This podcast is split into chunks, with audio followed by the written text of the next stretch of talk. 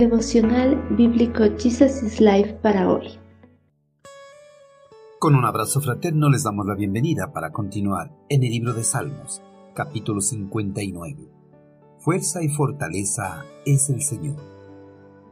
Rescátame de mis enemigos, oh Dios, protégeme de los que han venido a destruirme. Rescátame de estos criminales, sálvame de estos asesinos.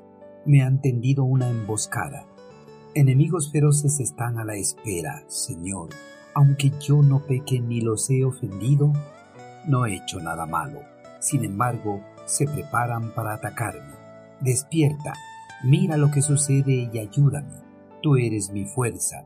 Espero que me rescates, porque tú, oh Dios, eres mi fortaleza. Desde el momento que David fue ungido por el eterno Creador, como el sucesor de Saúl en el trono de Israel, su vida estaba en frecuente peligro, ya que el salmista sufrió la persecución por parte de Saúl, quien quería asesinarlo para que no lo sucediera en el trono. Una vez que asumió el reinado de Israel, siguió siendo objeto de persecución, ya no por Saúl, sino por sus idearios que estaban en oposición al reinado de David. En esa persecución por parte de sus compatriotas, también se le añadieron la persecución de los enemigos del reino hebreo, quienes buscaban la muerte del monarca, para así apoderarse de todo el reino de Israel. El salmista al estar en medio de la persecución, rindió su clamor al eterno Creador para que acudiera en su rescate, al igual que lo había hecho en ocasiones anteriores.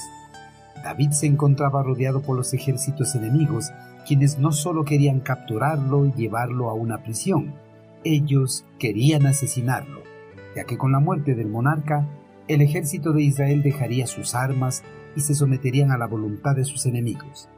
David no quería que sus enemigos triunfaran y se apoderaran del reino que Dios les había dado como una heredad. En múltiples ocasiones, David había sido más astuto que sus enemigos, pues había logrado escurrirse de ellos con total facilidad, pero en esta ocasión no había logrado escapar de ellos, pues le habían tendido una trampa totalmente eficaz. Una vez que David había caído en la trampa, sus enemigos ferozmente lo acecharon para asesinarlo. En su oración al Señor, David declaró que él no había pecado, ni ofendido a nadie, y menos aún lastimarlos. David no había hecho nada malo contra alguno de ellos, pero a ellos no les importaba eso. Solo querían terminar con la vida del monarca. En este mundo perverso, es común que las personas que caminan bajo la voluntad del Señor se ganen enemigos sin que hayan hecho nada contra ellos. Algunos enemigos aparecen solo por envidia, solo por el deseo de no querer ver a nadie triunfar más que a ellos. Pero a pesar de estar rodeado por sus enemigos, David estaba confiado en el poder del Señor para rescatarlo de ese peligro. Por eso en su oración pidió a Dios que se despertara para socorrerle y liberarle de las manos de sus enemigos. El salmista confiadamente declaró, Tú eres mi fuerza, espero que me rescates, porque tú, oh Dios, eres mi fortaleza. David sin titubear confió en el cuidado y la protección de Dios, porque Él era su fuerza y fortaleza, su alto refugio en tiempos de aflicción. En los momentos de aflicción o persecución, el Señor es la fuerza y la fortaleza de quienes invocan su santo nombre.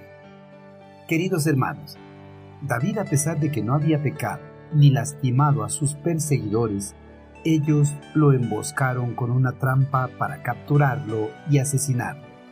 Pero David, en esos momentos de aflicción, confió en el poder de Dios para rescatarlo y liberarlo de las acechanzas de sus enemigos, porque el Señor era su fuerza y su fortaleza.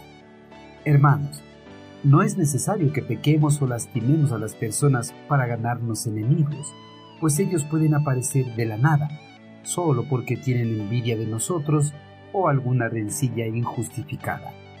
En esos momentos difíciles de persecución o de aflicción, al igual que David, confiadamente extendamos nuestro clamor a quien es nuestra fuerza y fortaleza.